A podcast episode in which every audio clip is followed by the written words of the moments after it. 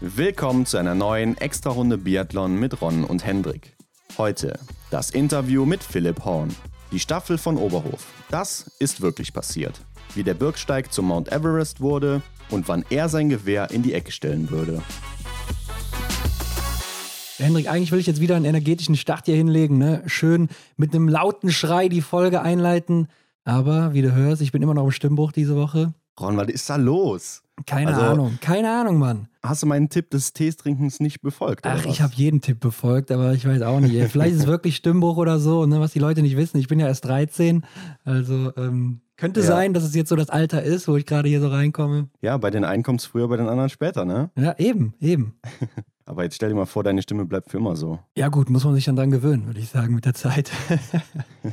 Irgendwann ist es Normalität. Aber Hendrik, heute, Sonntag, der 7. November, zweijähriges Jubiläum der Extra-Runde. Jawohl. Herzlichen Glückwunsch. Ja, danke dir auch. Ja, vielen Dank. Und morgen, wenn unsere Folge rauskommt, dann hat unser heutiger Gast Geburtstag. Philipp Horn wird 27, also ist ein bisschen älter als die Extra-Runde. Ja, einige Jahre. Ja, Wahnsinn, ne? Zwei Jahre. Da kann man sich auch mal bedanken. Danke für die coole Reise bisher, ne? Ja, und danke an alle Gäste, die mitgemacht haben, auch bisher. Ähm, kann man nicht oft Fall. genug sagen, denn ohne euch wäre es auch nicht möglich gewesen oder äh, in dem Umfang zumindest nicht. Ja, und auch die Leute, die uns regelmäßig hören. Schön, dass ihr immer wieder mit dabei seid und auch bis zum Ende dran bleibt. Sehr cool. Und cool ist ein gutes Stichwort, Hendrik, denn wir kommen damit zu unserem heutigen Gast.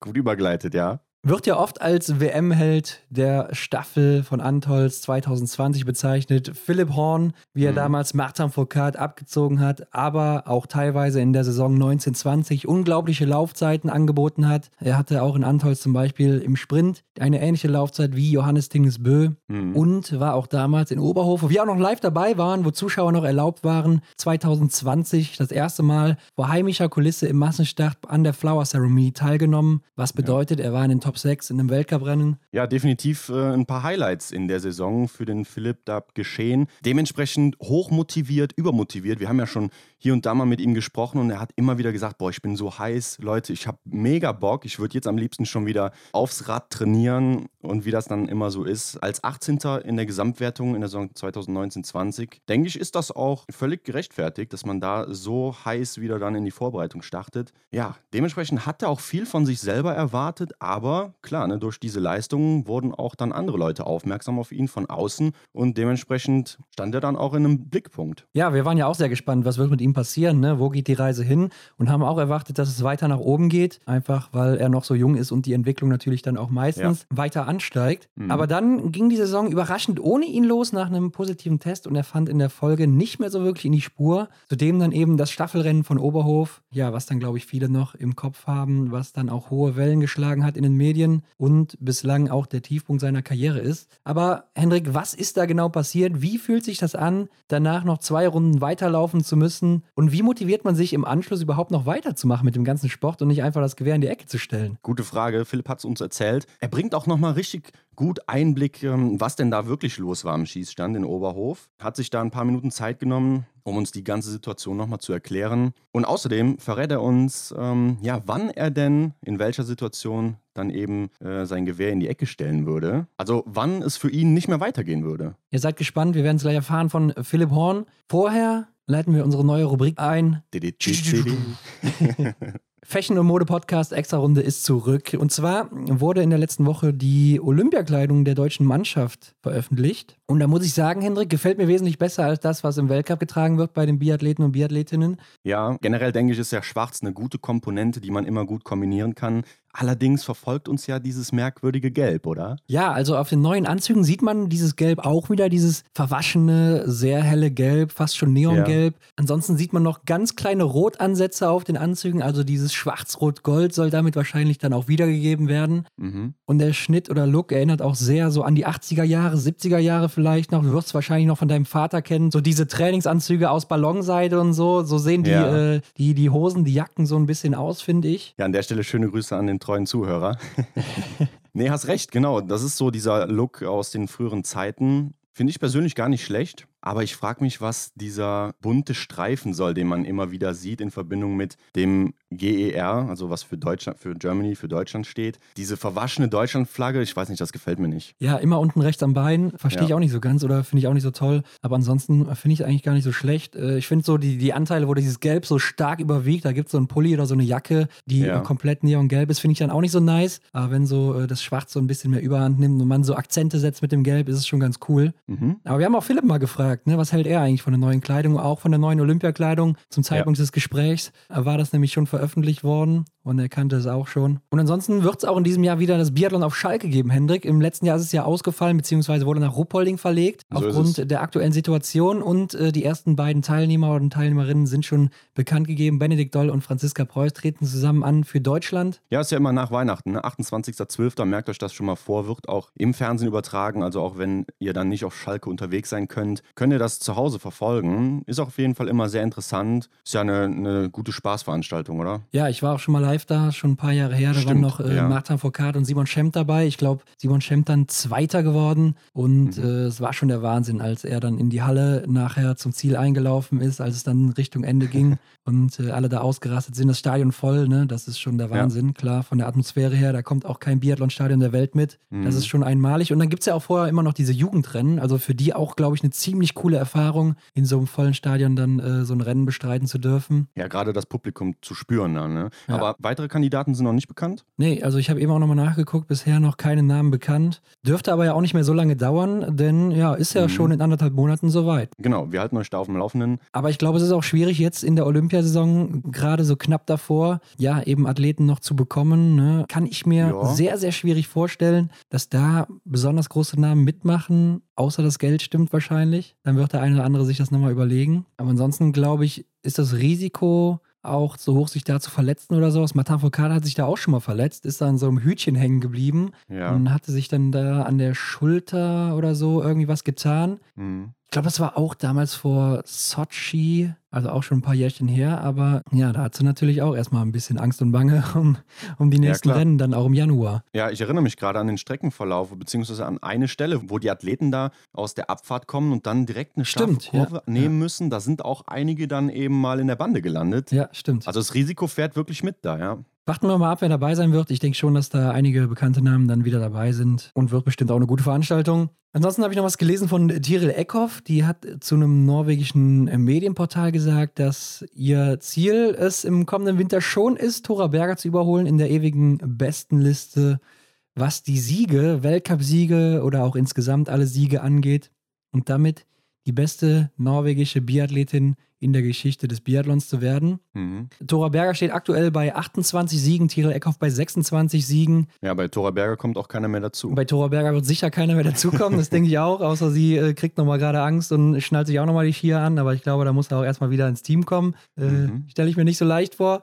Und ja, Tirol Eckhoff, ich denke zwei Siege, Hört sich sehr, sehr machbar an, oder Hendrik? Ja, also wenn sie so weitermacht, äh, wie sie letzte Saison aufgehört hat, ja, dann wird es nicht lang dauern. Aber das ist vielleicht mal eine Frage für eine andere Folge von uns, wie es denn nächste Saison aussieht. Ja, und ich könnte mir auch vorstellen bei Tiril Eckhoff, dass nach der Olympiasaison noch nicht Schluss ist. Also mhm. sie wirkt jetzt zumindest auf mich nicht so, als würde sie jetzt schon abschließen wollen, sondern sie wirkt noch sehr, sehr siegeshungrig und will da noch einiges oder alles mitnehmen, was geht. Äh, also schielt auch auf die Rekorde, ne, was ja, ja. auch immer dann ein neues Ziel sein kann für jemanden, der der schon alles erreicht hat im Sport? Ja, ich glaube, wenn man dann äh, so einen Winter hatte, wo man wirklich auf einer Welle gesurft ist, die man sich wahrscheinlich fast selber nicht erklären kann, dann äh, willst du natürlich mehr. Ja, ich denke auch. Gerade jetzt in der Olympiasaison. Also sind wir mal gespannt, aber ich glaube schon, das wird sich relativ schnell entscheiden. Einen Punkt habe ich noch. Ich habe in dieser Woche Post bekommen. Oh. Denn ja wie ja jeder weiß, ich bin Tippspiel-Weltmeister, immer noch amtierender Tippspiel-Weltmeister, will ich an dieser Stelle hier nochmal sagen, damit man es auch bloß nicht vergisst. Weltmeister ist da hier auch ein wichtiges Stichwort. Genau, denn da sind auch wahrscheinlich, gehe ich zumindest von aus, ne, dass da Personen aus mhm. anderen Ländern noch mitmachen. Ne? Ich weiß ja, dass äh, ein Kanadier auf jeden Fall mitmacht, also würde ich mich schon als Weltmeister ja. bezeichnen. Und ich kenne auch kein anderes Tippspiel, Hendrik. Also muss ich schon sagen, ich bin Tippspiel-Weltmeister. Ja, ich habe meinen Preis erhalten. Ne? Also Vielen Dank an Christian ja. Dexner, hat sein Wort gehalten. Neben der Grußkarte gab es auf jeden Fall ein schönes Poloshirt vom ersten. Dazu noch eine Tasche. Ich glaube, die hat aber schon ein paar Jahre hinter sich. Da steht nämlich 2004 drauf. Also ich glaube jetzt nicht, dass die neu ist. Und dazu habe ich noch so ein, ein tolles Taschenmesser bekommen. Ne? Also ich kann jetzt ja. hier auch anfangen. Da ist so eine Zange mit eingebaut.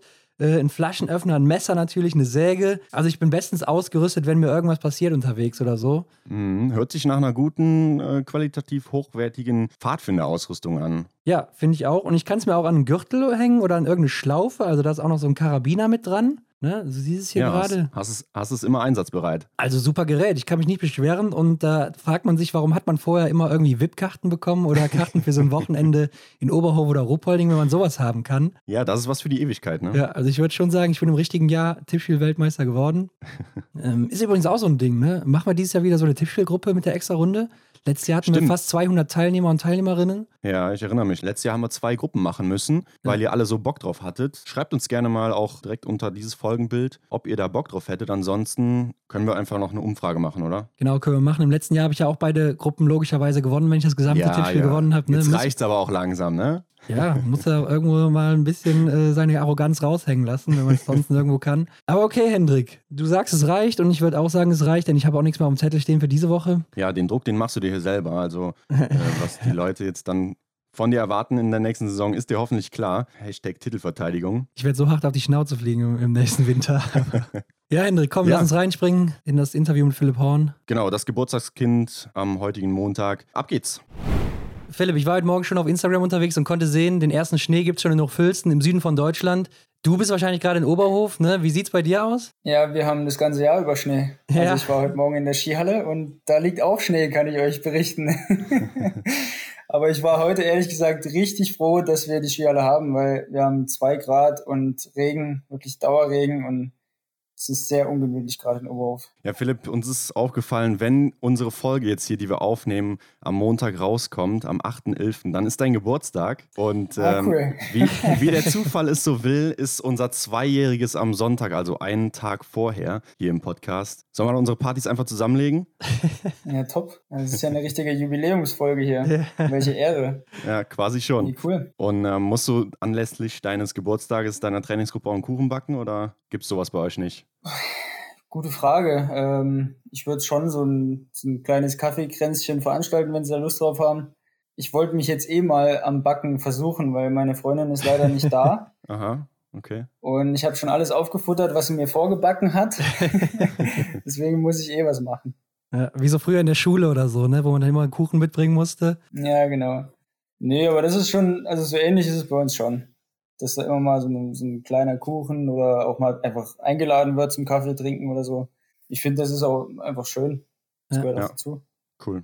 Ja, 27 dann, ne? Also wie, wie, fühlt man sich? Fühlt man sich als Sportler dann schon alt oder sagt man, ja, ist noch okay, so, hab noch ein paar Jahre? Ja, also ich fühle mich ehrlich gesagt nicht alt. Aber wenn ich dann mal so mir durch den Kopf gehen lasse, wie viel jünger die Leute in meiner Trainingsgruppe sind. Ja. Also das mhm. ist ja wirklich, gut, der David Zobel ist noch 96er, der ist noch sagen wir mal, nicht so viel jünger. Aber dann geht es halt weiter, Simon Kaiser 99, Tim Wolter 2000, also dann, dann steht eigentlich immer eine 2 davor. Ja, ja. Wenn ich mir dann so denke, sechs Jahre, das ist schon eigentlich ganz schön viel. Ich, ich erinnere mich dann immer so an die Zeit, wo ich in die Trainingsgruppe äh, kam nach der Schule.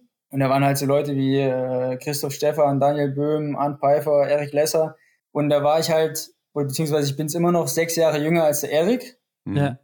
Das heißt, ich denke mir dann so, okay, die gucken jetzt mit den gleichen Augen mich an, wie ich damals den Erik angeguckt habe. Okay, der war vielleicht noch damals erfolgreicher, das kommt noch dazu, aber das ist schon ein Unterschied auf jeden Fall, ja.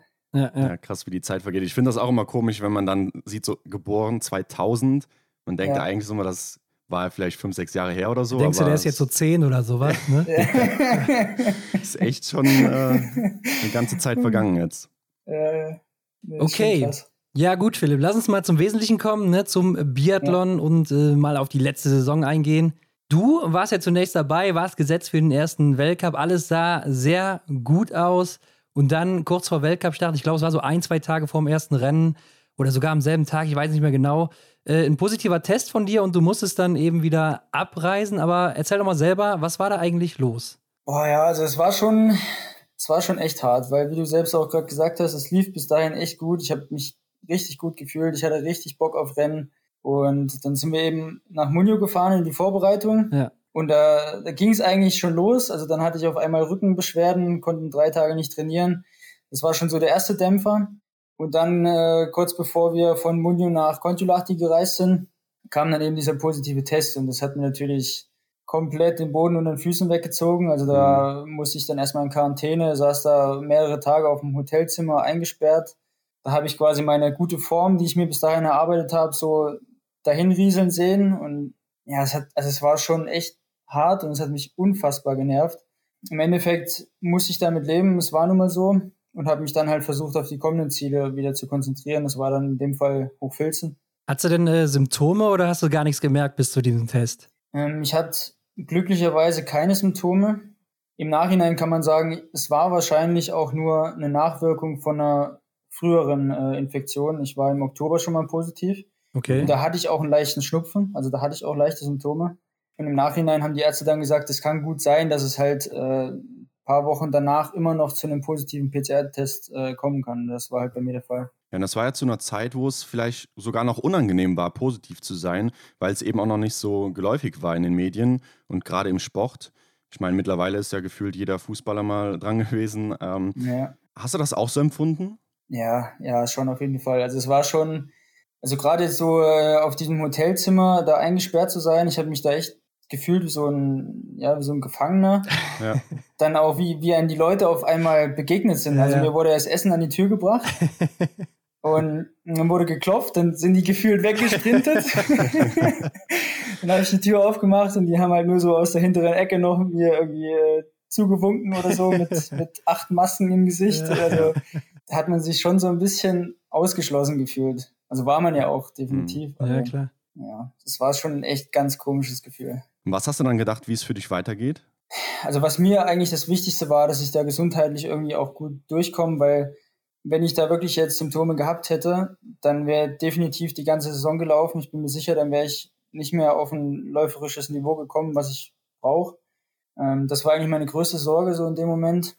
Ja, da muss ich echt sagen, war ich froh, dass ich da ohne Symptome die Infektion hatte. Hattest du denn diese Angst vor diesen Nachwirkungen oder Langzeitwirkungen davon, äh, wo ja auch die Norweger so sehr vorsichtig waren letzte Saison, gerade im Langlauf? Ja, natürlich. Also ich meine, äh, unsere Leistungsfähigkeit ist im Endeffekt unser Kapital und wenn da irgendwo mhm. gesundheitlich was fehlt, dann können wir sozusagen nicht arbeiten. Also das, das ist dann schon äh, irgendwo essentiell einfach in unserem Beruf. Ja. Deswegen war ich da schon echt besorgt auch, ja. Ja, gut, auf jeden Fall, es ging dann für dich los in Hochfilzen. Erste Woche, 23. Platz im Sprint, 20. im Verfolgung.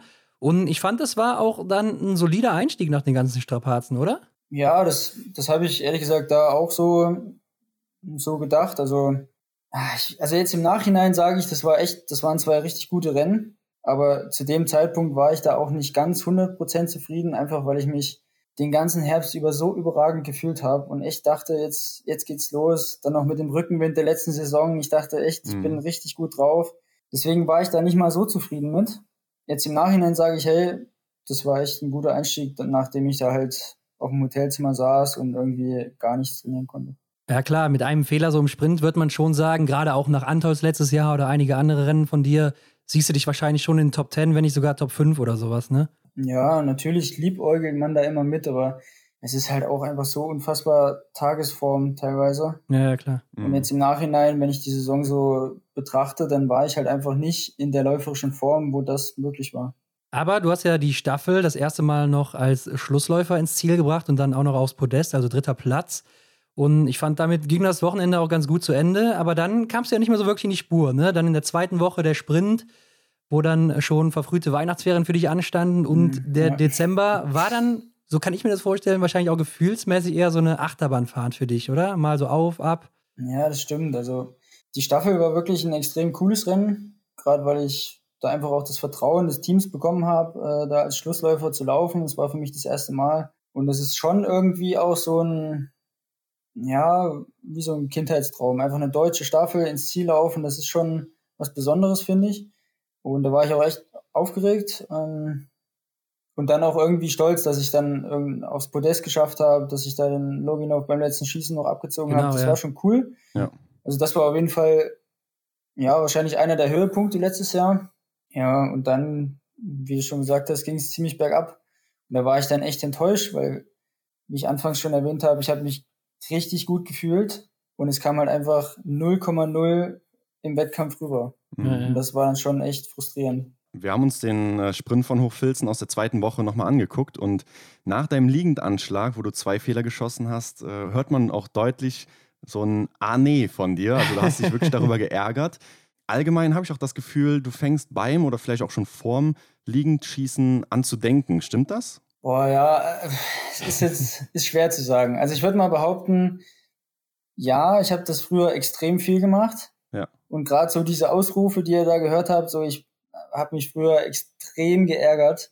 Auch im Training. Also ich, wenn ich da mal einen Dreier, Zweier geschossen habe, hätte ich am liebsten meine Stöcke zerschlagen und wäre weinend nach Hause gegangen. Ja, das kenne ich, kenne ich. ähm, aber das, das musste ich halt auch über die Jahre lernen, dass ja. genau das ist halt das, was dich überhaupt nicht weiterbringt. Also mhm. ja. klar ärgert man sich und es gehört auch dazu, aber es bringt dich einfach nicht weiter. Du musst es halt einfach analysieren, musst schauen, was ist jetzt schiefgelaufen und dann aber direkt im nächsten Schießen das einfach versuchen besser zu machen. Und ähm, letztes Jahr lief es halt wirklich im Liegenschießen teilweise gar nicht.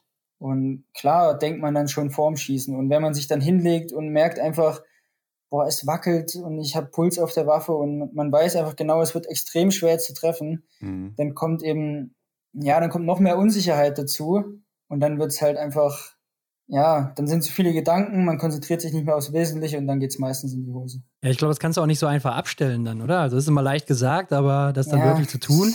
Es ist immer leicht gesagt, also ja, äh, warum fängst du denn dann an zu überlegen? Oder auch so vom letzten Schuss ist der Klassiker, warum ja. warst du denn schon wieder auf der Loipe? ja, das macht man nicht willkürlich. Also es kommt halt einfach. Und es ist wirklich schwer, das abzustellen. Es gibt Tage, an denen funktioniert super. An anderen Tagen hat man tausend Gedanken, nur nicht die, worauf es ankommt.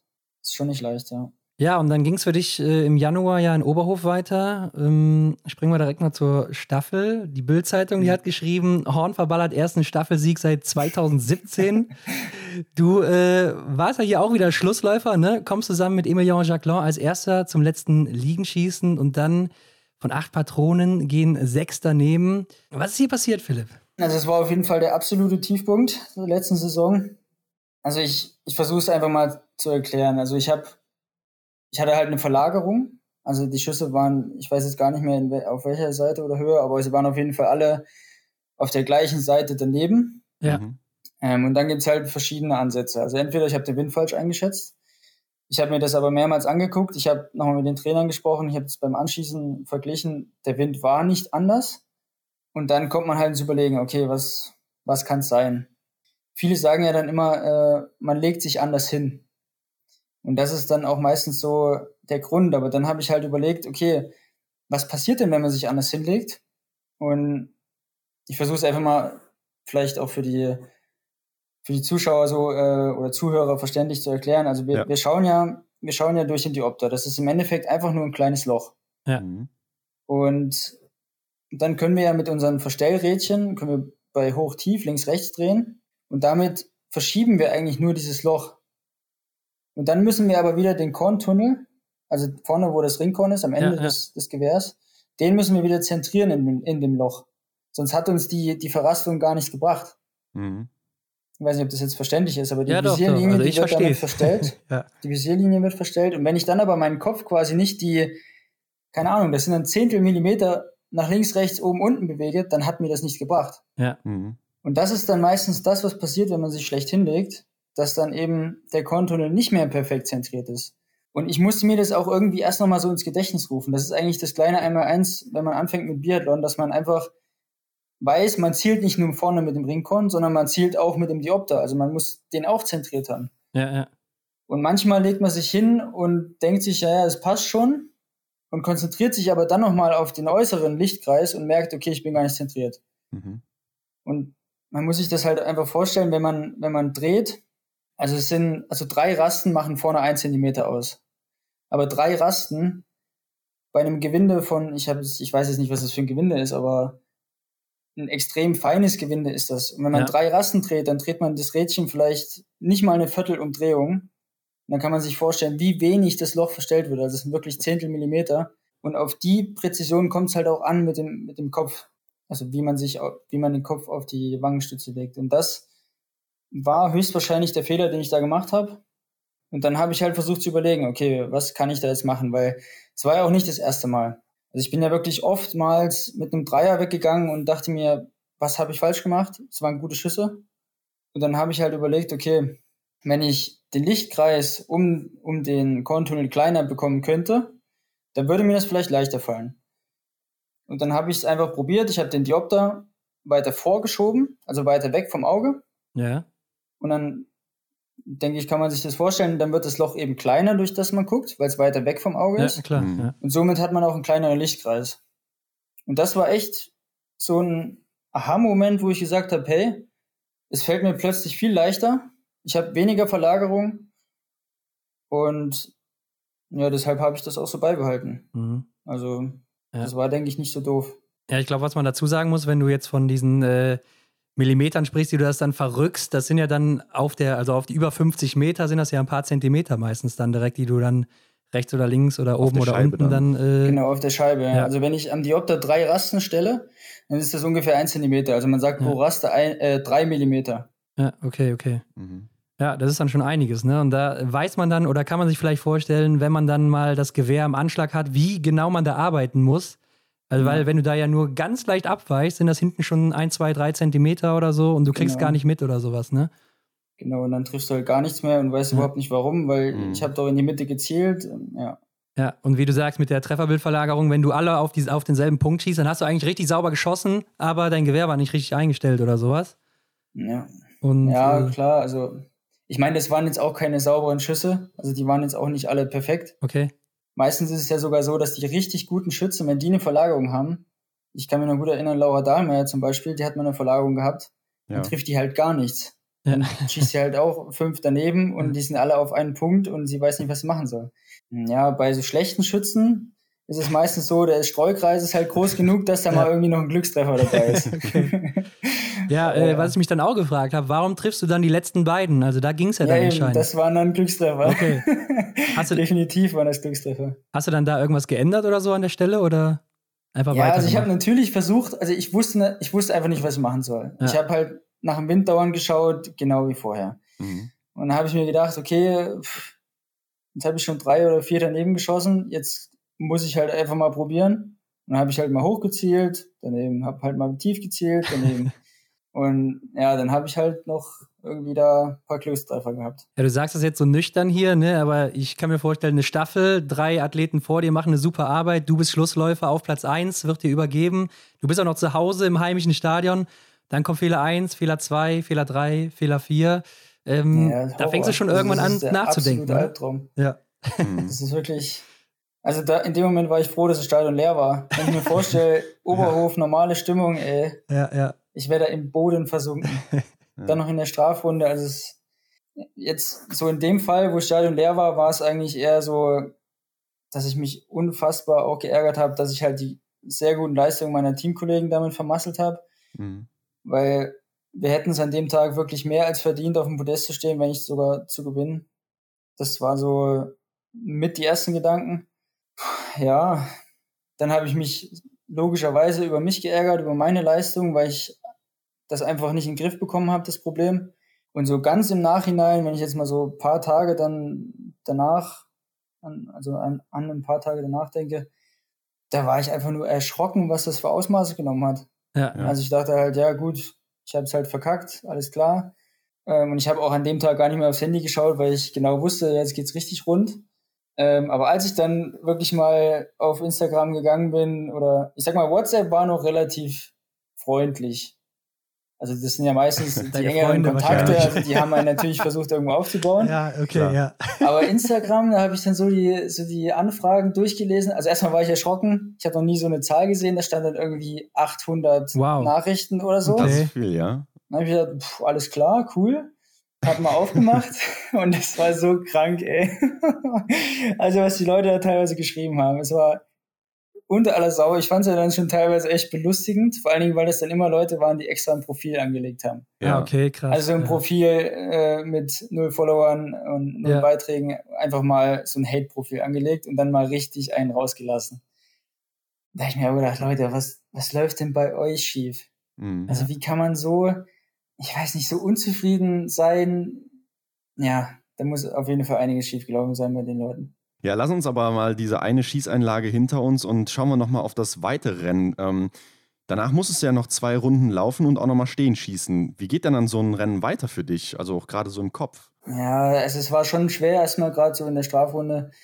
Aber dann, ich weiß jetzt gar nicht, auf welchem Platz ich raus bin, ich glaube sechs oder so. Ich meine, da habe ich mir dann gedacht, dafür reißen sich halt andere Nationen immer noch richtig den Arsch auf und freuen sich über, über die Platzierung. Und deshalb ja. habe ich dann auch versucht, einfach, es ging dann auch noch so um Platz vier bis sechs rum, wo ich gesagt habe, okay, das sind immer noch Platzierungen, da lohnt es sich zu kämpfen und ich gebe es mein Bestes und versuche da noch möglichst viel rauszuholen und versuche das erstmal so, ja, erstmal so an der Seite abzustellen, was gerade passiert ist und mhm. konzentriere mich auf den Rest. Ja. Dass es dann natürlich nicht äh, leicht von der Hand geht und dann, das ist auch klar. Also gerade so auf die letzten Runde kann ich mich noch erinnern gegen Latipov. Boah, da war ich dann schon so mental eher ein Häufchen Elend. Mhm. Also normal bin ich eigentlich auf der letzten Runde einer, der sagt so, alles klar, jetzt geht's richtig rund, ich freue mich drauf. und da war es eher so, oh, ich will jetzt endlich ins Ziel, ich, das muss jetzt mal endlich vorbei sein. Ja. ja, ja. Ähm, das war dann schon nicht leicht auf jeden Fall. Ja, kann man sich vorstellen. Wir hoffen natürlich, dass wir jetzt hier keine alten Wunden aufgerissen haben bei dir. nee, ähm, also, ganz, also ehrlich gesagt kann ich da nüchtern drüber reden, das passt schon. Ja. Ähm, was denkst du denn jetzt heute darüber, wenn du mit zehn Monaten Abstand das reflektierst? Boah, ja, also ich, ich glaube, ich habe schon viel auch daraus gelernt, wie ich eben schon erklärt habe. Also ja. ich habe dann wirklich versucht, also klar, man versucht immer äh, Lösungen zu finden, aber in dem Fall war ich dann einfach so, jetzt reicht's, es geht nicht so, ich muss irgendwas umstellen, ich muss jetzt irgendwie eine Lösung für das Problem finden und habe dann eben, wie gesagt, auch was umgestellt. Und wenn das jetzt, jetzt kann ich natürlich hier große Töne spucken und sagen, hey, ich bin jetzt der Sniper schlechthin, das wird, ja. das wird wahrscheinlich nicht passieren, aber wenn das jetzt nur ein paar Prozent gebracht hat, dann hat sich das schon gelohnt eigentlich. Ja, ja, ja klar. Ja. ja, ich denke, im Endeffekt ist es ja auch in Anführungszeichen nur eine Staffel in einem Weltcuprennen, ähm, hat, glaube ich, nicht so einen hohen Stellenwert eigentlich, wie jetzt bei einer Weltmeisterschaft oder sonst wo, ne? Ja, mit Sicherheit. Also wenn sowas bei einer Weltmeisterschaft passiert, äh, ja. Da will ich nicht dabei sein, auf jeden Fall. Wenn es dann um Gold geht oder sowas, ja, das wäre schon ein anderes Rennen, glaube ich. Aber auf der anderen Seite sind so Weltcup-Staffeln natürlich auch Rennen, die von mehreren Millionen Zuschauern gesehen werden. ja, klar, klar, alles. Ja. Irgendwo auch so mit ein Highlight von so einem Weltcup-Wochenende. Ja, ist schon beliebt, ja. ja. Okay, ja, dann gucken wir doch mal weiter, gehen wir mal weg davon und ähm, nach dem Einzel dann in Antholz, den du noch mitgemacht hast, ging es ja dann Richtung WM auf die Pokeljuka und du hattest aber noch keine Quali warst aber nicht der Einzige in dieser Situation und hast noch eine Chance bekommen, dann dich zu qualifizieren über die Europameisterschaften. Ist dann auch nicht aufgegangen und dann ging es zurück in den IBU Cup für dich. Ähm, wie bist denn du mit diesem Rückschritt umgegangen? Vor allem, wenn man nochmal an die Highlights eben der Saison 1920 denkt, wo du ja, ja on top of the mountain warst, ne? Und dann jetzt so ein, so ein Rückschritt in die zweite Liga des Biathlons, wie man so sagt. Ja, wenn man das so betrachtet, wie du es jetzt gerade beschrieben hast, ist es irgendwie schon bitter. Aber so habe ich das in dem, in der Situation gar nicht gesehen. Also mir ging es wirklich darum, dass ich einfach zeigen möchte im Wettkampf, dass ich konstant schießen kann, dass ich einfach eine gute Leistung erbringen kann, einfach das, was ich auch im Training bringe. Und auf welcher Bühne ich das im Endeffekt mache, war mir da egal. Ich wollte einfach Rennen laufen. Ich habe auch direkt nach dem äh, einzelnen Antolz, als die, als die Trainer dann beraten haben, wie sie jetzt weiter verfahren, habe ich auch zu Marc gesagt, Marc, äh, wenn ihr mich jetzt irgendwie mitnehmen wollt, so als Ersatzmann, dann möchte ich nicht mit. Ja. Ich möchte Rennen laufen, ich möchte, ich möchte jetzt nicht zwei Wochen einfach nur rumsitzen und trainieren, ich möchte, ich brauche jetzt Wettkämpfe. Ja. Und deswegen war es mir in dem Fall nicht egal, aber ich habe das als, als Herausforderung genommen. Wie kam das an? Meinst du jetzt beim, beim, beim Trainer? Oder genau, deine Entscheidung, dass du dann nicht als Aushilfe mitfahren möchtest. Hm, ja, gut, inwieweit das jetzt die Entscheidung beeinflusst hat, kann ich natürlich nicht sagen, aber ich denke schon, dass er das nicht schlecht fand oder er hat es zumindest genauso gesehen, dass ich Wettkämpfe brauche, einfach um wieder eine Routine reinzubekommen. Es war ja bei mir auch so, dass ich halt durch den verkorksten Beginn der Saison weniger Rennen hatte und mir hat dann wirklich so ein bisschen der Wettkampfrhythmus gefehlt. Ja. ja. Deswegen war da eigentlich schon meine Meinung. Ja, ich sag mal, wenn man nach der Leistung geht, muss man auch sagen, wäre es wahrscheinlich den anderen gegenüber unfair gewesen, wenn man dich jetzt im Sprint oder so aufgestellt hätte, wo man ja. nur vier äh, Startplätze hat. Ne? So ehrlich ja. muss man, glaube ich, sein. Aber du hast ja dann im IBU Cup nochmal äh, so einen geteilten dritten Platz geholt mit dem Ukrainer zusammen im Sprint von Osabli. Ähm, was ist denn so ein Podestplatz im IBU Cup überhaupt noch wert, wenn man eigentlich weiß, man gehört in den Weltcup und will auch da oben angreifen? Ja, es ist trotzdem viel wert für mich äh, in dem Fall gewesen, weil ich halt einfach vorher so verkorkste Rennen hatte. Mhm. Und es war wieder mal so ein, das war einfach ein gutes Rennen. Da habe ich wieder mal mir selbst einfach bewiesen, dass ich kann. Ja. Wie das jetzt von außen aussieht, ob jetzt die Leute sagen, ja, cool, EBU Cup Podium ist jetzt auch nichts Tolles. Das war mir in dem Fall nicht wichtig, sondern es war für mich einfach wichtig zu sehen, ich kann es noch. Und da habe ich dann auch wirklich wieder Spaß gefunden. Also es war schon so, dass ich echt frustrierende Rennen hatte, wo ich danach auch einfach nach Motivation gesucht habe und äh, eigentlich keinen Bock hatte, weiter Rennen zu laufen. Aber nach so Rennen merkt man dann wieder, warum man es eigentlich macht. Also das ist einfach ein geiles Gefühl, wenn du mit null Fehlern vom Stand wegläufst und wenn du dann noch Power auf der letzten Runde hast. Das ist einfach schön. Mhm. Also eine deutliche Motivationsspritze. Auf jeden Fall, ja. ja. Und ich muss auch sagen, ja, EBU Cup es ist trotzdem irgendwie ein echt hohes Niveau. Also wenn man, wenn man die, die Norweger zum Beispiel sieht, die können ja quasi durchtauschen, auch zwischen Weltcup, EBU Cup, wie sie wollen, die bringen ja, alle Leistung. Das stimmt. Mhm. Und es ist da auch kein Kinderspiel, irgendwie aus Podest zu laufen. Das sind schon auch ansprechende Leistungen auf jeden Fall. Ja, ich glaube, das meinen viele Leute, ne? Oder den Gedanken haben viele Leute, so dass EBU Cup ja so, so der, der kleinere Kreis ist und so, da geht es nicht so ganz so rund, weil man vielleicht auch gar nicht so sehr alles mitbekommt. Es wird ja nicht übertragen oder so. Vielleicht ist das so, ne? dass das viele Leute so sehen. Ja, glaube ich schon. Das Beste ist dann immer, wenn einer aus dem Review Cup in den Weltcup gewechselt wird und dort gleich gut ist. Dann, dann ja, wertet ja. das sozusagen den Review Cup immer auf. Und das war ja auch teilweise der Fall. Also ja. Philipp Nafrat ist dann auch nach Novo Mesto gefahren, hat dort hervorragende Leistungen gezeigt. Ja. Und mit dem haben wir uns ja vorher im Review Cup auch gemessen. Ja, oder auch die Norweger, wie du gesagt hast. Ne? Endres Drömsheim war gut dabei, Sievert Backen. Genau. Also, genau. Das stimmt schon. Ja. Am Ende der Saison warst du dann nochmal im Weltcup unterwegs. Ähm, ja, in der zweiten Woche von Novo Mesto konnte man dich sehen und in Östersund warst du mit dabei. Was hattest du dir hier für, die, für den Schluss vorgenommen? Ja, eigentlich das Gleiche, was ich eben schon gesagt hatte, einfach konstant zu schießen. Und das ist mir halt in dem Fall einfach nicht gelungen. Ja. Und mhm. es war dann auch in, in Östersund einfach, ich, ich war ausgelaugt. Ich war von meiner Motivation einfach nicht da, wo ich sein möchte vor dem Wettkampf.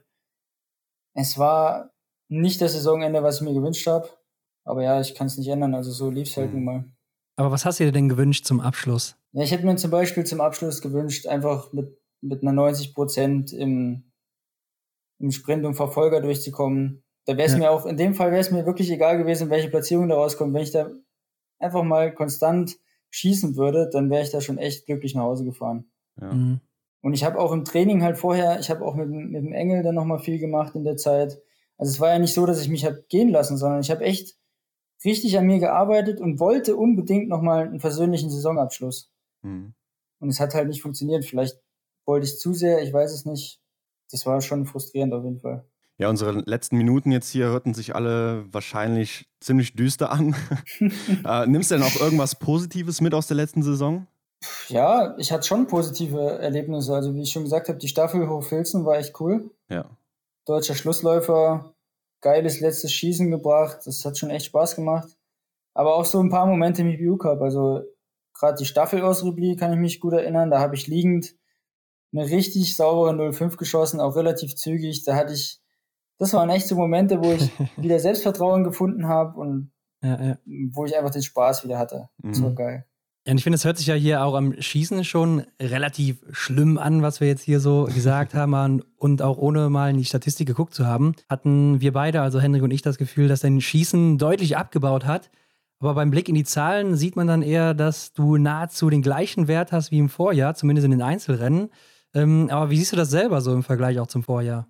Ja, also es war tatsächlich, war für mich auch überraschend, aber es war tatsächlich von der Trefferleistung nicht so unterschiedlich. Ähm, ich hatte halt immer diese richtigen Aussetzer, wo halt ein Dreier, Vierer stehen bleibt und sowas bleibt in Erinnerung. Ja, ja.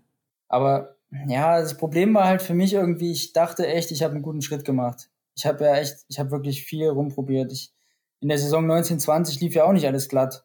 Ah, ja, also da ja. hatte ich ja auch extrem schlechte Schießergebnisse liegen vor allen Dingen und da habe ich echt viel getestet und probiert und habe mir da irgendwie ja einen neuen Anschlag gearbeitet und war auch guter Dinge, und dann hat es halt nicht geklappt. Mhm. Und das ist dann echt immer, oh, das nervt schon echt am Biathlon. Ja, jetzt, jetzt im Herbst, also jetzt im Oktober, ist es eigentlich wieder ähnlich. Also ich habe ich hab einen neuen Schaft, okay, das hatte ich letztes Jahr nicht.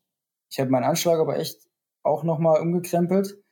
Und ich habe jetzt ein gutes Gefühl und ich bin mir auch gerade echt sicher, dass es jetzt nicht nur bei dem Gefühl bleibt. Okay. Ja. Weil es ist auch objektiv einfach zu sehen, ja. dass, dass ich jetzt eine bessere Halteruhe habe. Meine Trefferleistungen im Training sind einfach besser.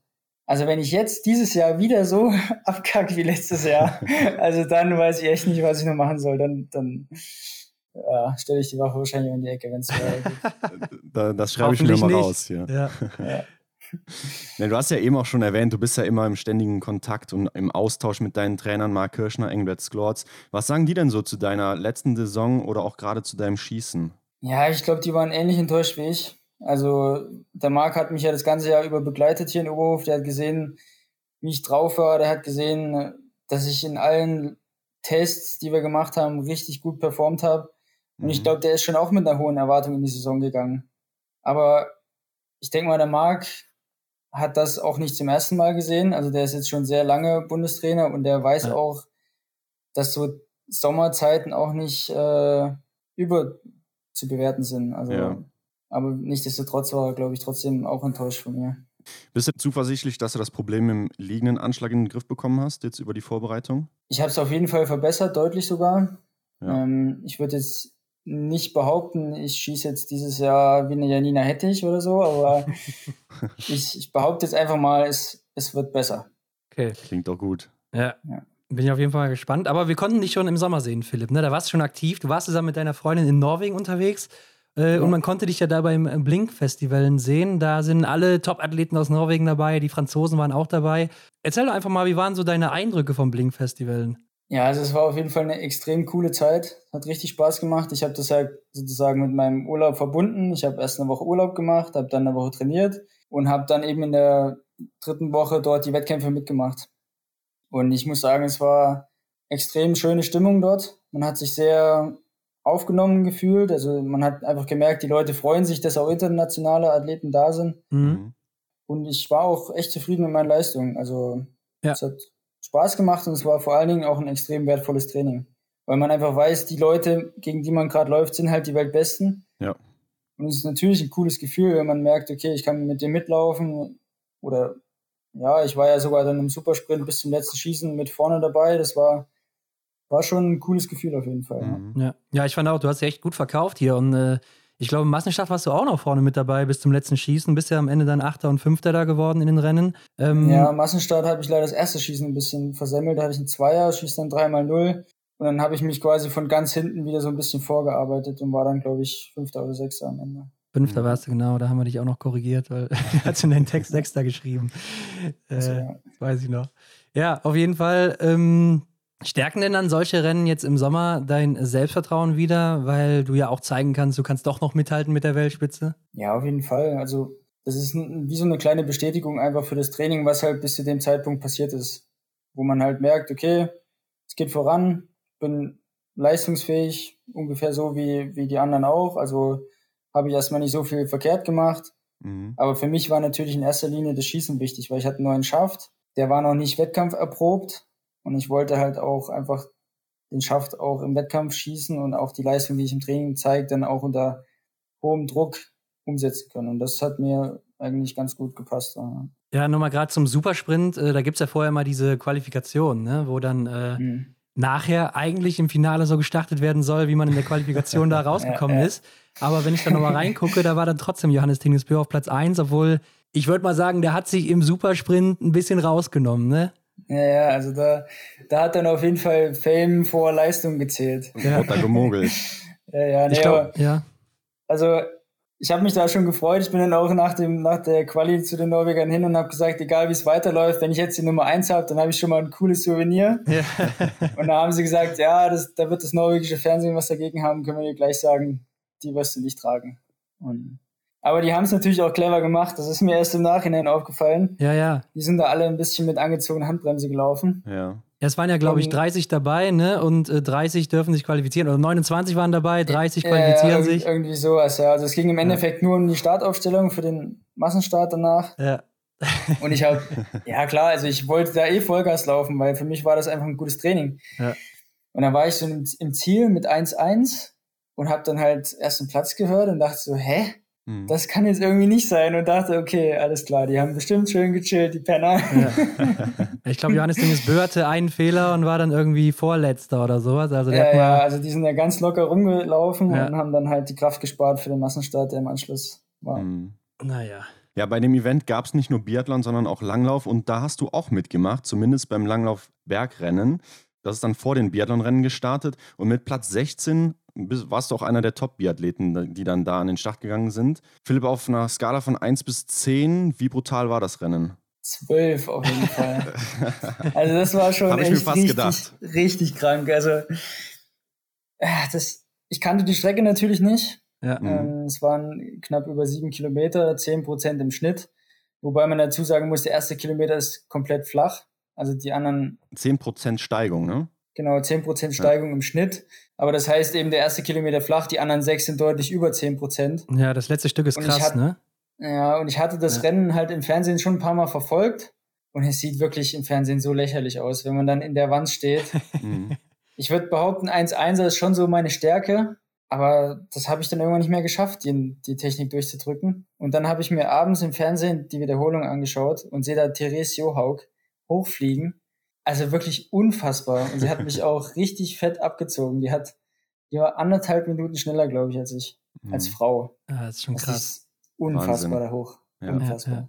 Für mich war es ein bisschen blöd, weil es gibt da so einen Tunnel und das ist, ein, ist relativ lang sogar, ein Kilometer. Ja, ja, genau. Und dann habe ich mir im Tunnel einen Stock gebrochen. Ja. Und bin halt den ganzen Tunnel mit einem Stock. Oh. Und das hat mir dann hinten raus richtig den Stecker gezogen.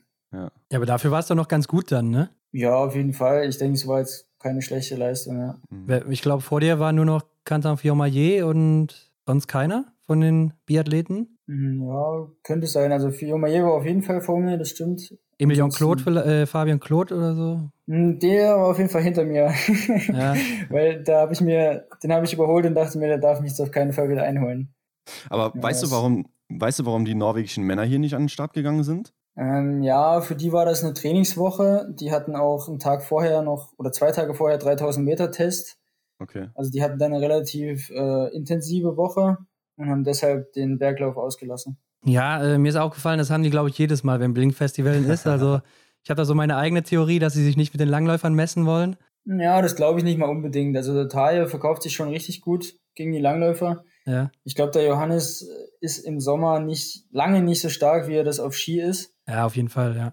Ähm, aber ich würde jetzt nicht sagen, dass sie sich da drücken oder so. Also das ist auch gar nicht die Mentalität in Norwegen. Das, ich glaube, die sind sich sehr wohl bewusst, dass die Langläufer schon eine Nummer besser sind, gerade bei solchen Sachen bergauf, okay. weil die Langlaufstrecken im Winter halt einfach auch viel, viel schwerer sind. Ja. Und das ist quasi deren Spezialität. Also ja. da ist es auch keine Schande, wenn man da als Biathlet nicht gewinnt. Nee, da ist ja auch wirklich die Elite am Start äh, aus dem Langlauf, ne? also die Weltbesten.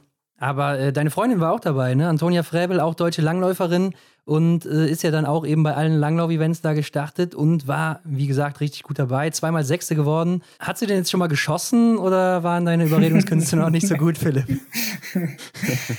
ja, also sie hat auf jeden Fall schon mal geschossen.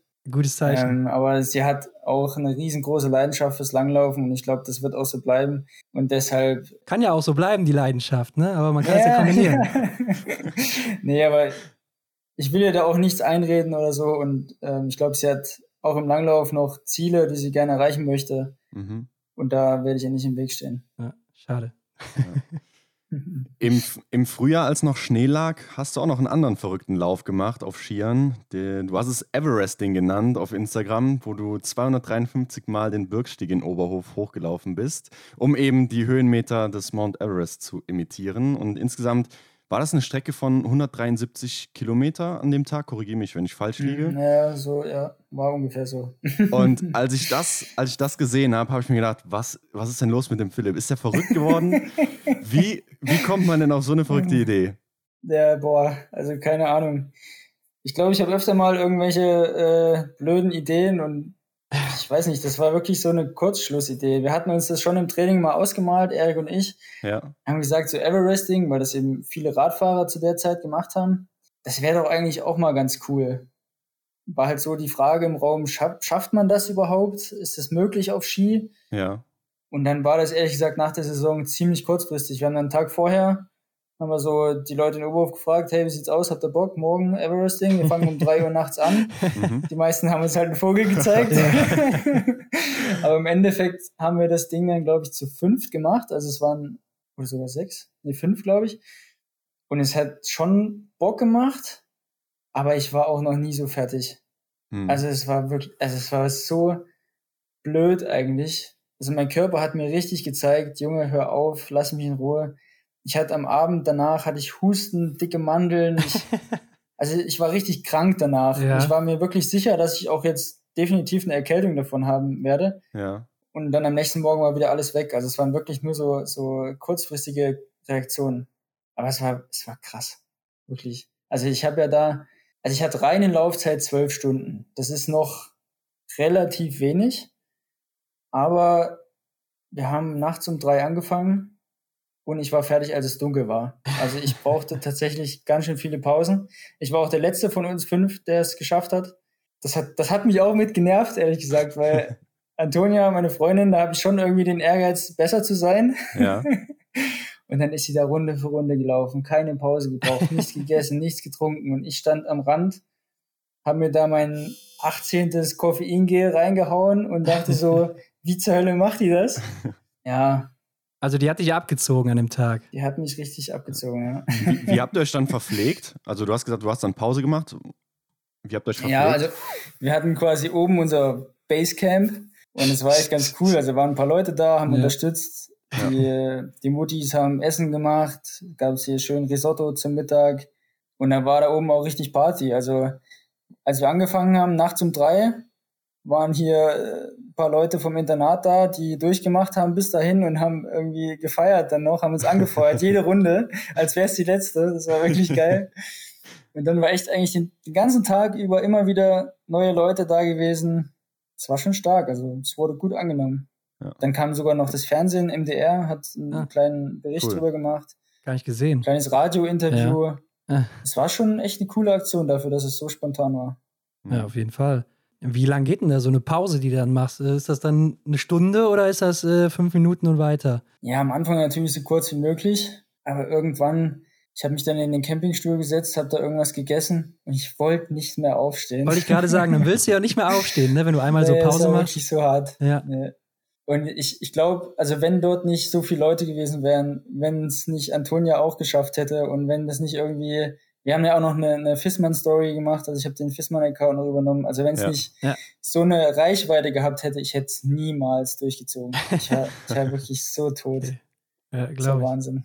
Hört sich wirklich brutal an. Ja, ich meine, wenn die Idee von Radfahrern kommt, äh, ich denke mal, die werden ja nicht zu Fuß da diesen, äh, diese Challenge gemacht haben, sondern mit dem Rad. Ne? Das ist dann schon eine andere ja, Hausnummer. Ja, die, die rollen halt bergab. Ja. Ich meine, wir gleiten auch, aber wir haben uns halt die Runde auch ehrlich gesagt nicht ganz so schlau gelegt, weil wir sind die neue ähm, Weltcup-Abfahrt runtergefahren, die die, die die Frauen immer laufen, aber sind dann nicht in die Fischschneise rein, sondern gleich wieder rechts zum Birkstieg. Ja. Und das ist eine relativ spitze Kurve. Und die war schon auch schnell. Also nachts war es halt vereist und echt schnell. Und du hattest quasi nie Pause. Also du musstest dann dort wirklich konzentriert sein, auch gut umtreten. Wir sind, glaube ich, auch alle von uns mindestens einmal gestürzt. Also es war dann irgendwann auch vom Kopf einfach so anstrengend. Ja, auf jeden Fall verrückt. Und äh, du hast auch gesagt, wirst es nie wieder machen, ne? War ja, auf einmalige Ski, Sache. nee, nee, auf Ski mache ich es nicht nochmal. ja. Also mit, äh, mit, mit dem Rad, glaube ich, werde ich schon nochmal probieren. Aber das ist eine andere Nummer. Das, das sollte machbar sein. Ja, denke ich auch. Okay, kommen wir nochmal zurück zum Biathlon. Du hast die deutschen Meisterschaften 2021 ja jetzt auch verpasst oder ausgelassen, weil du erkältet warst. Du wolltest kein Risiko eingehen, so wie ich das richtig verstanden habe. Wie lief denn die Vorbereitung sonst jetzt bei dir im Sommer? Eigentlich bisher sehr gut. Also ich, ich konnte mein Trainingspensum so umsetzen, wie wir es geplant hatten im Frühjahr. Klar, es war jetzt ein bisschen blöd, dass ich die deutsche Meisterschaft nicht mitmachen konnte. Ich hätte halt gern einfach die Wettkampferfahrung mitgenommen, ja, weil das ja. ist doch immer was, was im Training nicht, nicht so einfach zu simulieren ist. Aber ich bin bisher eigentlich ganz zufrieden. Mhm. Jetzt ist halt wieder die große Ungewissheit, für was ist die Form am Ende gut. Das werden wir dann spätestens bei der Quali in Finnland sehen oder bei den ersten Wettkämpfen. Ja, ähm, was macht denn dein Rücken, wovon du eben noch gesprochen hast, der dich ja letzte Saison so ein bisschen geärgert hat? Der ärgert mich hier und da immer noch, aber lange nicht so schlimm wie letztes Jahr. Ich ähm, mache da sehr viel prophylaktisch für, dass es auch nicht wieder schlimmer wird. Und ich glaube, ich habe es ganz gut im Griff jetzt. Ja, ihr wart ja auch wieder auf mehreren Trainingslagern in der Vorbereitung. Letztes Jahr weiß ich noch, da haben wir miteinander gesprochen, als ihr in Frankreich unterwegs wart, bei Marie Dran Albert im Hotel. Und ich meine mich zu erinnern, dass es dir da sehr gut gefallen hat. Was war denn in diesem Sommer so dein Highlight? Hm, was war mein Highlight? Also von den äh, Mannschaftslehrgängen. Genau. Ja, ja. Mhm. Oder gab es noch was anderes? ja, also ich würde schon sagen, das Blink-Festival war diesen Sommer das oberste Highlight. Das war echt cool. Ja, ja. Ähm, aber so mit der Mannschaft, die Lehrgänge waren natürlich auch gut. Also wir haben schon sehr gut trainiert. Wir waren wieder an coolen Orten. Ich würde sagen, Antholz, der letzte Lehrgang, den wir jetzt hatten, im Oktober, das war das Highlight. Mhm. Wir hatten sehr gutes Wetter, wir haben richtig gut trainiert, Top-Hotel, gute Stimmung. Also es war ein ziemlich guter Lehrgang. Ja, ist ja auch meistens immer sehr schön da, ne? Also ist ein ganz cooler Ort. Ähm, in Finnland, Philipp, bist du auf jeden Fall jetzt auch wieder dabei, ne? Du musst dich aber da noch für den Weltcup, für den Weltcup qualifizieren. ähm, und ich glaube, wir müssen nicht lange hier über deine Ziele reden. Es ist klar, dass du im Weltcup starten willst und natürlich auch bei Olympia dabei sein willst. Und äh, ich würde auch sagen, auf dem Papier, da trauen es die meisten Leute jetzt dir zu und auch Johannes Kühn, weil ihr einfach ja läuferig so dieses Potenzial habt, ne? Oder zumindest augenscheinlich aus den letzten Jahren äh, die letzten zwei Plätze hier noch zu bekommen. Aber was glaubst du selber? Wie stehen jetzt so deine Chancen wirklich momentan? Ja, also natürlich, äh, Johannes und ich sind die Leute, die man halt schon irgendwie kennt aus dem ja. Fernsehen. Aber ich glaube, wenn ja. man jetzt den gemeinen Biathlon-Zuschauer äh, sagt Philipp Lipowitz, dann wird er nicht ganz so viel damit anfangen können. Mhm. Ja. Aber das sind auf jeden Fall junge Leute, die extrem Potenzial haben. Gerade Philipp ist, glaube ich, einer, der ein unfassbares Arbeitstier ist, der das aber auch gut verkraftet. Ja. Und der wirklich äh, auch ein starkes Potenzial hat. Und es wird auf jeden Fall nicht leicht. Also die anderen sind genauso stark. Johannes Donhauser ist wieder in, in Top-Form. Ja. Ähm, Justo Strelo, der Meisterschütze, der wird da wieder extrem konstant und gut schießen. Da wird es auch schwer, den zu schlagen. Johannes, wenn der in Form ist, unfassbar schneller Typ. Ja. Also es kommt dann wirklich im Endeffekt auf die unmittelbare Vorbereitung an. Wie sind die, ja, die letzten Wochen gelaufen? Wie ist die Tagesform? Und das wird dann am Ende entscheiden, wer es macht. Kennst du die äh, Urlaube von Philipp Lipowitz? Also wie der seinen Urlaub mit seinen Eltern verbracht hat in der, in ja, der früher, Jugend. Ne? Also ich, ich kenne nur die, ja, also er hat von früher erzählt, von, ja. von seinen Urlauben in Anführungsstrichen. Ja, also die haben schon immer sehr, sehr viel Sport gemacht und ist, glaube ich, auch eine extrem sportbegeisterte Familie. Sein Bruder ist ja auch Profiradfahrer genau. jetzt. Also, ja, Wahnsinn. Die haben schon immer echt viel Sport gemacht, ja. Kann man nicht anders sagen. Ähm, ja, ich bin auch mal gespannt, wer auf jeden Fall sich das Ticket holt. Ich glaube, es wird richtig eng, also ist gar nicht so einfach, wie man das denkt. Aber jetzt auch nochmal mit Hinblick auf Peking. Antolz soll ja ähnlich sein von der Höhe und so weiter. Du bist damals gut damit klargekommen. Da kann ich mir schon vorstellen, da malst du dir dann trotzdem was aus schon, ne? Ja, also auf jeden Fall ist die Höhe jetzt erstmal nicht das, worüber ich mir am meisten Sorgen machen muss, weil ich einfach schon die Erfahrung gesammelt habe in der Höhe, weil ich weiß, mein Körper kommt damit gut klar. Und natürlich wäre ich da gerne dabei, gar keine Frage, genau wie jeder andere auch. Mhm. Also, das wäre schon cool. Welche Rennen erwarten euch denn in Finnland? Äh, voraussichtlich Sprint und Verfolgung, so war es zumindest die letzten Jahre. Ja. Ähm, wobei wir den Verfolger dann nicht als typischen Jagdstart machen, sondern als Einzelstart, sodass man da das äh, in der Gruppe laufen vermeidet und die einzelnen äh, Leistungen auch besser bewerten kann. Mhm. Ist dann quasi nochmal ein Zeitrennen oder wie? Sozusagen, ja, genau. Also wir starten dann wieder wahrscheinlich in 30 Sekunden Abstand es ist sozusagen ein Einzel, aber verkürzt und halt äh, liegend, liegend, stehend, stehend als Schießrennfolge. Okay, okay. Mhm. Ja, da bin ich mal wirklich gespannt. Äh, weißt du schon genau, wann das sein wird, also das Datum davon? Ähm, ich habe es mir im Kalender eingetragen. Ich kann mir mal kurz gucken. Ja. Hoffentlich geht der Hotspot nicht weg. interessiert euch wahrscheinlich auch brennend. Ja. Warte. Ich denke auch nicht, dass das irgendwie geheim ist. Also. Nee, aber wir sind immer sehr neugierig, also wir wissen es gerne schon vorher. Ja, zu Recht. Und zwar sind die Wettkämpfe am 19. und am 20. November. Also ziemlich genau eine Woche vorher, ne? 28. ist, glaube ich, das ja. erste Rennen. Ja. Der Einzel. Genau. Ja, und wenn es dann nicht klappt, dann gehst du aber in den IBU Cup. Genau, dann wäre der Plan ähm, Idre, glaube ich, der erste und Schüchen. Genau, ja. Wenn es so wäre, dann müsste ich auch damit klarkommen. Und ich glaube, Idre und Schüchen sind auf jeden Fall zwei Orte, die man auch schon mal mitnehmen kann. Also es ist schon geil da oben. Ja, ja. Zwar dunkel, aber ich denke, da kommt man drüber hinweg, ne? Ja. Also es geht wirklich äh, ja, langsam drauf zu. Philipp, wir sind ja fast schon ein Mode-Podcast. Hast du vielleicht ja. mitbekommen. ähm, ja, und es geht los für euch mit neuer Kleidung für den kommenden Winter. Äh, was ja. sagst du dazu? Wie ist deine Meinung? Ach, ja, also ich habe ja den Podcast gehört mit Lukas Fratscher. Ja. und ich fand es ziemlich amüsant, wie er dann gesagt hat, ja, ich finde es eigentlich ziemlich cool. Und ihr so, mhm, aha, ja, okay, soweit gehen die Meinungen also auseinander. ja. ja, also es ist auf jeden Fall sehr gewöhnungsbedürftig, sage ich mal. Ich finde den Anzug ehrlich gesagt gar nicht so schlecht. Also den Anzug finde ich auf jeden Fall besser als die Jahre zuvor. Ja. Ähm, aber ich persönlich bin eher ein Freund davon, irgendwie die Nationalfarben zu präsentieren. Und ich hätte mich einfach riesig gefreut, wenn die Farben, wenn einfach die Klamotten mal wieder schwarz-rot-gold wären. Also ja. die Sachen an sich sind wirklich richtig gut. Die sind hochwertig, die sind ja, klar, auch klar. gut gemacht. Ja. Mhm. Und wenn die jetzt noch schwarz-rot-gold wären, dann würde ich die mit so viel Stolz tragen und dann würde ich mich so drüber freuen. Ja, die Qualität, das, die, die, Qualität, halt die zweifeln wir auch nicht an. Ne? Aber ja, stimmt, das haben wir uns auch gefragt. Warum nicht einfach so Schwarz und Gold oder irgendwie was, ja, Deutschlandmäßiges, wenn man mal nach Schweden schaut oder so. Die sind ja komplett gelb-blau. Ja, also ich wüsste jetzt gar nicht, welche andere Nation das nicht macht. Mhm. Fällt mir jetzt spontan keiner ein, die nicht in Nationalfarben rumläuft. Ich meine, Deutschland hatte es ja auch lange, ne? Also in den frühen 2000ern bis dann eben so Anfang, Mitte 2010er Jahre ähm, war es ja, ja eigentlich. Ja, und es ist ja jetzt auch nicht so, dass irgendwie die deutschen Farben total hässlich wären. Also ich finde aus Schwarz, nee, Rot und Gelb kann man mega viel machen. Also ja, die Kombination. Ja. Mhm. Genau, kann man ja auch immer mal eine andere Farbe in den Fokus nehmen oder sowas. Ne? Also ich denke, da hat man schon genug Spielraum.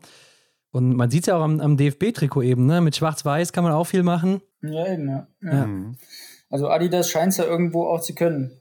Aber ja. wahrscheinlich ist der falsche Designer für den DSV zuständig. Ja. ja. Ähm, ich meine, Erik hat ja auch deutliche Worte gefunden dazu in seinem Podcast im äh, Biathlon Doppelzimmer. Und ich hatte auch mal geguckt, es gibt ja diese, diese Mannschaftsporträts immer, die gibt es ja auch von dir. Und da habt ihr alle diese lila-gelbe Jacke da jetzt an und eine Mütze meistens. Aber Erik, Erik hat so eine schwarze Jacke an und äh, mit diesem Gelb. Also wollte er die nicht anziehen oder gibt es dieses Bild nicht von ihm? Was ist da los? Ja, ich habe es auch gesehen. Also normal steht dann an dieser Fotobox eine große Puppe in, in Lebensgröße mhm. und die Puppe hat an, was du anziehen sollst für dieses Foto. Also der größte Dummy würde da die richtigen Sachen anziehen.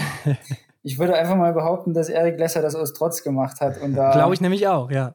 ja, und da nicht das, das äh, Zitronengelb anhaben wollte. Ich glaube auch, wahrscheinlich hat er sich gedacht, ja, gefällt mir jetzt nicht so gut, äh, dann ziehe ich mal hier das an, was nicht so schlimm ja. ist, oder? Ja. ja. Naja, Okay, sind ja nur zwei Jahre. Mal gucken, wie es dann aussieht. Ja. Und ich bin auch der Meinung, dass man sich relativ schnell dran gewöhnt. Ja, auf jeden am Fall. Am Anfang ist es halt erstmal mega komisch, aber wir sind jetzt schon ein paar Wochen damit unterwegs und sehen halt jeden Tag die Farben und irgendwie ist es schon fast normal jetzt. Ja, ich, ich finde, der Anzug ist ja auch noch okay, ne? Aber dann eben so die Jacke und Hose ja. und so, das ist dann eben das, was vielleicht ein bisschen schwieriger ist, aber ich glaube, ähm, ja, da gewöhnt man sich schnell dran. Und man sieht es auch nicht so oft, ne? Den Anzug sieht man häufiger, denke ich zumindest. Ja, gerade als Zuschauer, ne? Ja, Vom ja, Fernsehen. Ähm, gestern wurde aber auch die Olympiakleidung vorgestellt, ne? Ich glaube, die mhm. ist dann schon wieder ein bisschen besser, oder? Glaube ich ehrlich gesagt auch, ja. Ich habe die Bilder gesehen. Im ja. Endeffekt sind es genau die gleichen Klamotten, nur in Schwarz-Rot-Gold, also wie ich es gerade gesagt habe. Ja. Und wir hatten auch bei der Einkleidung so eine kleine. Äh, also Gold, Gold ist jetzt mal relativ, ne? Das ist ja auch wieder ja, so. Oder, oder gelb, sagen wir gelb. Neongelb, ja. Wir hatten, wie gesagt, so eine Videoproduktion, da hatten wir die schon mal in der Hand, die Sachen, und ja. die sind echt cool. Also ja. kann man überhaupt nicht meckern. Ja, die fand ich auch nicht so schlecht. Okay, Philipp, ich würde sagen, damit sind wir auch wieder durch. Vielen Dank fürs Gespräch und äh, darfst gerne Sehr noch gerne. sagen, wo kann man dir denn noch folgen, wenn man noch mehr über dich erfahren will, wenn man vielleicht auch mal mitkriegen will, wo landest du denn jetzt hier im IBU Cup oder im Weltcup? Ich denke, du wirst das ja verfassen, oder? Oder nur wenn du im Weltcup landest? Ich weiß es nicht. Ja, ich äh, zeige natürlich sowieso nur die schönen Seiten meines ja. Lebens. Also ist ja ganz klar, wie das alle machen auf Instagram. Ja, dafür ist es da. Ja. Äh, nee, wer mehr über mich erfahren möchte, der kann das tun auf Instagram. Ich glaube, man findet mich unter Philipp Horn, aber mein Username ist Hörnle unterstrich. Wer sich jetzt fragt, wer auf diesen Namen gekommen bin, äh, ist, das war ich. ähm, und ich war seitdem zu faul, den zu ändern. Also und mittlerweile habe ich tatsächlich auch schon positive Zuschriften bekommen. Mhm. Und dann denke ich mir, na gut, wenn es manchen Leuten gefällt, dann lasse ich das so. Ja, ich denke auch, der eine oder andere wird dich schon kennen unter diesem Namen. Du bist ja schon ein paar Jahre damit unterwegs. Ja, Philipp, dann äh, vielen Dank nochmal und äh, ich hoffe, du kommst nochmal wieder nach den Fragen zu Oberhof hier. Also, es hat dich nicht so sehr gekränkt nochmal. Nee, alles gut. Ja, alles klar. okay, sehr gut. vielen Dank. Mach's gut. Ciao. Danke fürs Bis dann, Philipp. Macht's gut. Ciao. ciao, ciao. Sehr cool, auf jeden Fall nochmal die Erklärung zu Oberhof zu hören und auch um die Situation besser zu verstehen oder was heißt überhaupt nochmal.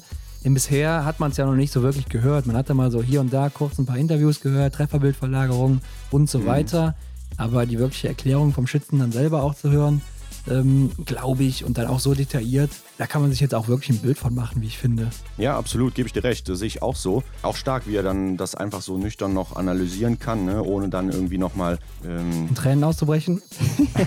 ja, so wollte ich es nicht ausdrücken, aber ohne eben dann unbefangen da einfach so drüber reden zu können. Es war ja schon der Tiefpunkt eigentlich seiner bisherigen Karriere, kann man nicht anders sagen. Und ich kann mir auch gut vorstellen, was da so im Netz abging. Ähm, auf seinem Kanal hat er auch erzählt. Sicherlich keine schöne Situation. Aber wie sagt man so schön, Mund abwischen und weiter. So muss es sein als Sportler. Einfach nach vorne schauen, ne? aus Absolut. den Fehlern lernen. Ja. ja, das hat Philipp hier auf jeden Fall getan, so wie sich das anhört. Ja, und die Sache mit dem Everesting, Ron, Wahnsinn, was er da gemacht hat.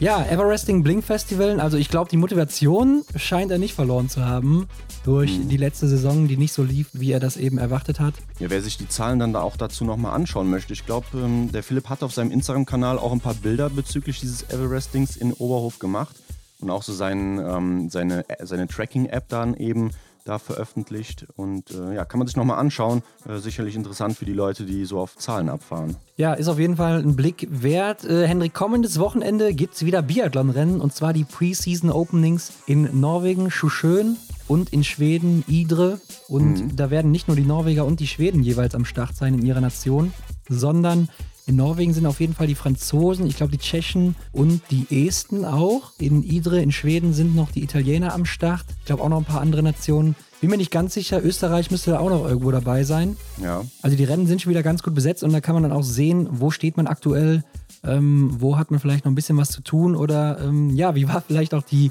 die Vorbereitung, obwohl man da jetzt auch nichts mehr dran ändern kann? Ja, erste Standortbestimmung auf Schnee dann mit der gewohnten Konkurrenz, kann man ja sagen. Wann welches Rennen ist, informieren wir euch natürlich äh, in unserer Story, wie gewohnt. Ja. Ich weiß nicht, gibt es schon Informationen bezüglich Livestream oder sowas? Habe ich jetzt noch nicht nachgeguckt, aber ich weiß, im letzten Jahr wurden die Rennen, glaube ich, vom NRK in Norwegen übertragen. Ja. Und die Rennen aus Idre wurden auch übertragen. Die habe ich auch noch live gesehen damals. Also findet ihr alles in unserer Story haltet da die Augen auf und äh, dann verpasst ihr auch nichts. Genau, und für viele in Norwegen oder in Schweden sind das eben auch nochmal die Qualifikationsrennen für IBU Cup oder Weltcup, je nachdem. Also wer sich da gut oder schlecht anstellt, der ist dann eben dabei oder nicht dabei. Und ähm, das ist natürlich dann auch wieder so ein Punkt, das wird schon ernst genommen und nicht einfach mal wie so ein Trainingsrennen, zumindest von äh, den Athleten, für die es noch um was geht. Ja. Also Infos kommen dann auf Instagram, wie gewohnt. Und um das von eben nochmal aufzugreifen, Ron, ja, ob Tippspielrunde bei uns oder nicht, ähm, schreibt uns einfach mal hier unter das Folgenbild, ob ihr denn Bock auf eine weitere Tippspielrunde Tippspielrunde der Extra-Runde habt,